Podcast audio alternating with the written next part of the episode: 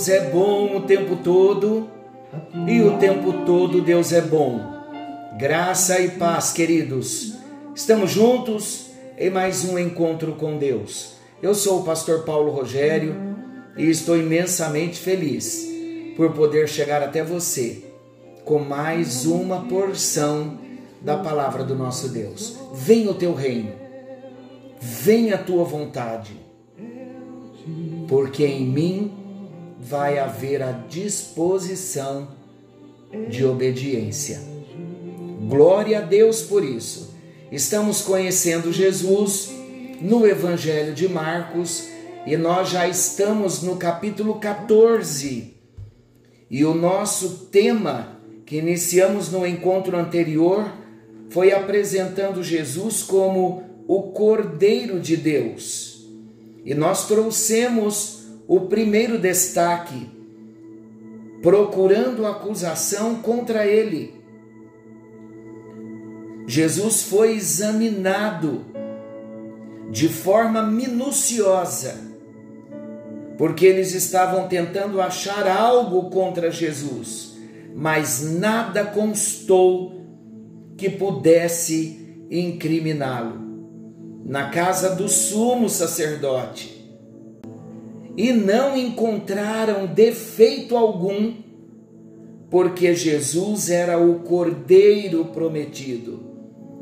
Desde Êxodo capítulo 12, na primeira Páscoa, o Cordeiro já representava, simbolizava, prefigurava Jesus Cristo de Nazaré, o Cordeiro de Deus que tira o pecado do mundo, citado por João Batista. O segundo destaque, o primeiro então, procurando acusação contra ele, não encontraram. Não puderam acusá-lo, porque o cordeiro era perfeito. O segundo destaque, o silêncio de um inocente. Quando o sumo sacerdote perguntou a Jesus se ele não iria se defender das acusações, Jesus simplesmente não respondeu palavra alguma. O silêncio de Jesus foi intrigante, foi incomum a qualquer pessoa na condição em que ele estava. Qualquer um de nós já se defenderia, mas Jesus não se defendeu. Aquele silêncio foi o silêncio de alguém que não precisava provar nada a ninguém porque ele sabia da sua integridade, a despeito do que falassem. Foi o silêncio de quem estava consciente da figura de cordeiro que ele representava.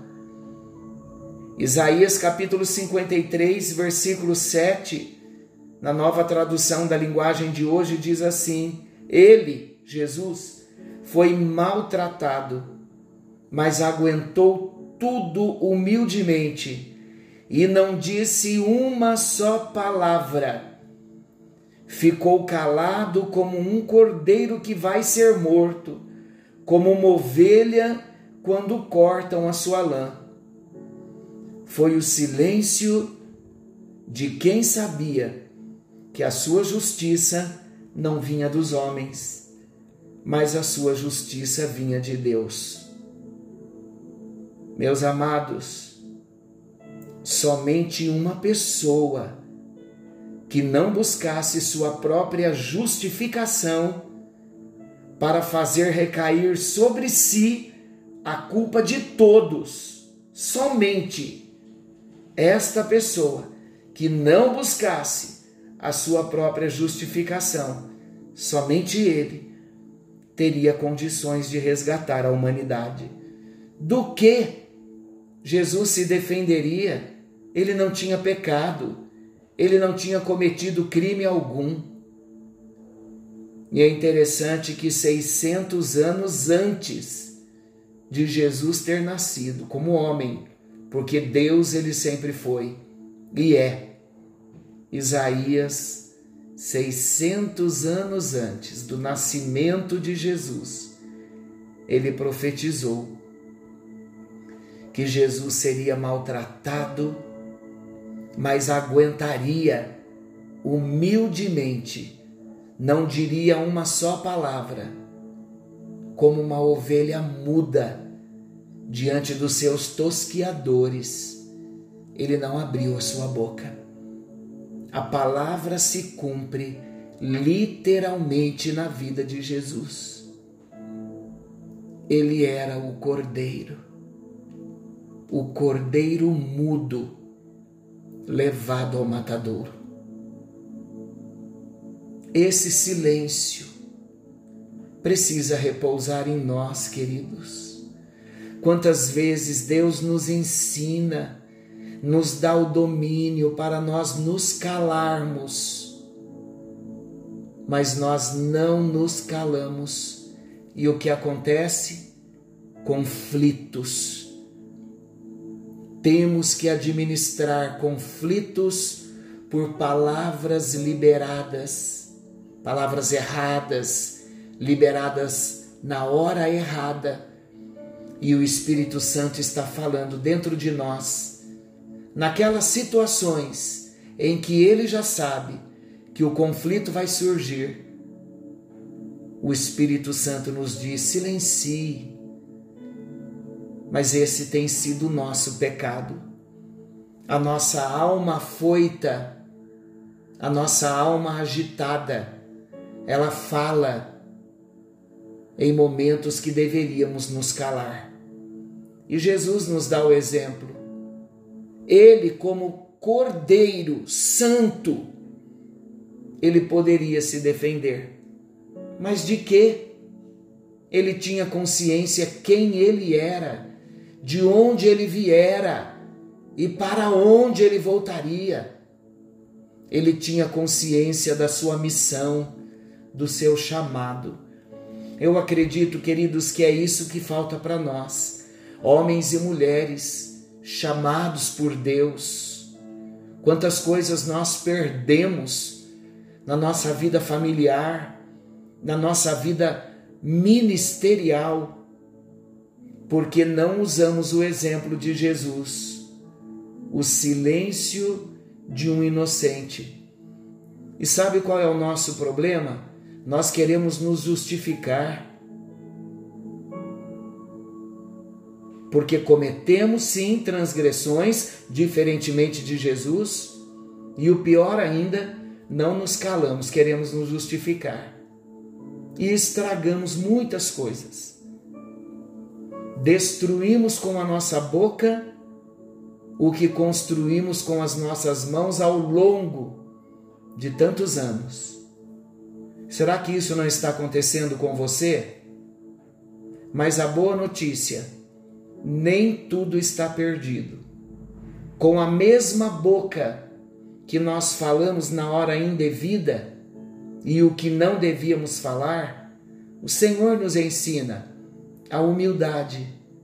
Podemos voltar atrás, retratar, seja qual for a situação, entre marido e mulher, com esposo, com esposa, pais com filhos, filhos com pais, funcionário com patrão, membros com pastor, pastor com membros, com ovelhas, porque todos estamos nivelados diante do nosso Deus. Essa consciência, queridos, de chamado deveria arder no nosso coração todo dia diante de todas as situações, antes de tomarmos qualquer decisão, antes de falarmos, de comprarmos, de vendermos, se nós parássemos, silenciássemos, nós nos silenciássemos diante de Deus, nós ganharíamos mais, os prejuízos seriam menores. Pastor, por que o senhor está insistindo nesse assunto? Porque Jesus deseja que nós sejamos como Ele. Queridos, se nós perdermos o objetivo de andar como Jesus andou, de falar como Jesus falou, de tocar como Jesus tocou, se nós perdermos esse propósito de vida, nenhum outro propósito terá valor na nossa vida. Mas o Senhor está nos ensinando, porque Ele quer nos curar, Ele quer nos restaurar, Ele quer que mudemos a nossa postura. Ele quer que tenhamos atitudes sábias. A palavra branda desvia o furor, mas o contrário também é verdade.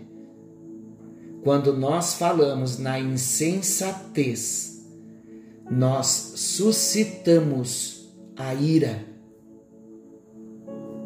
Pastor, me explique melhor. É como cutucar a onça com vara curta. Consegue compreender agora? É isso que diz esse texto. Precisamos ter prudência. E olha, queridos, se eu for dar o meu testemunho pessoal, como marido, como filho, como tio, como irmão, como cunhado, quantas vezes, quantas oportunidades perdidas, quantas situações que não puderam ser revertidas ao longo dos 30 anos de ministério. Então imagina como eu vivo hoje, procurando acertar. Porque o tempo de ministério e a idade, 55 anos, não me permite mais andar como menino, falar como menino, agir como menino. O apóstolo Paulo disse: agora que nós crescemos, a nossa postura precisa mudar. E nós temos um parâmetro.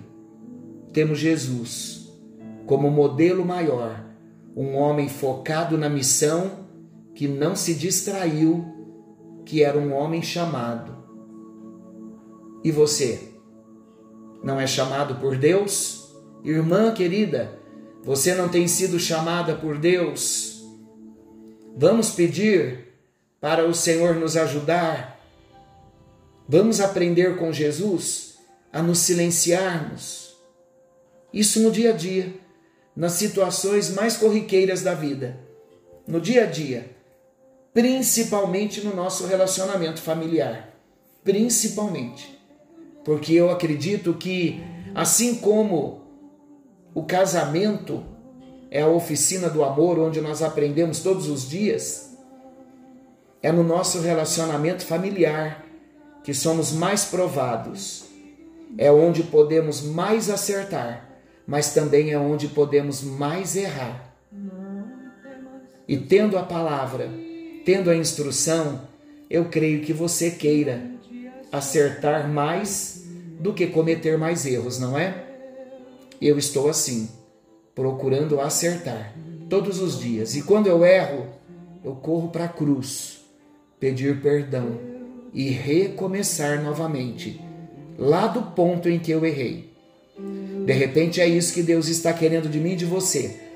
Voltar à prática das primeiras obras é voltar lá onde o machado afundou e tirarmos o machado, procurarmos o machado e nos retratarmos e voltarmos a viver o plano, o projeto que Deus tem. É simples assim. Querido Pai, Pai Celestial, sinceramente eu estou embargado, Senhor Deus.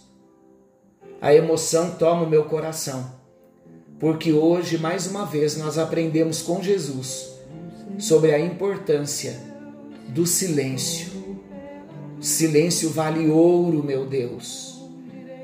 Quantas, quantas pedras preciosas nós perdemos na nossa coroa, porque não nos silenciamos em situações que deveríamos nos manter calados. Estamos numa escola. E o Senhor não vai desistir de nós. Estenda as tuas mãos, que seja, ó Deus, hoje uma noite de reflexão para pensarmos, refletirmos e começarmos a fazer os reparos para podermos voltar a dar os passos novamente para a reconstrução. Em nome de Jesus eu oro pela nossa vida familiar, pela nossa vida profissional, pela nossa vida relacional, pela nossa vida ministerial. Eu oro, meu Deus, para que todas as áreas das nossas vidas sejam cobertas e andaremos na vigilância. A partir de hoje, aprenderemos a nos silenciar. Ajuda-nos. Em nome de Jesus, obrigado pelo carinho com que o Senhor nos trata. Oramos em nome de Jesus, com muita gratidão. Amém? Amém. E graças a Deus. Querido, estou cheio, cheio de consolo e conforto de Deus por essa palavra de amor do Senhor Jesus para mim e para você. Ele deixou o exemplo. É melhor fazer silêncio. Fiquem com Deus. Não se esqueçam que Jesus está voltando.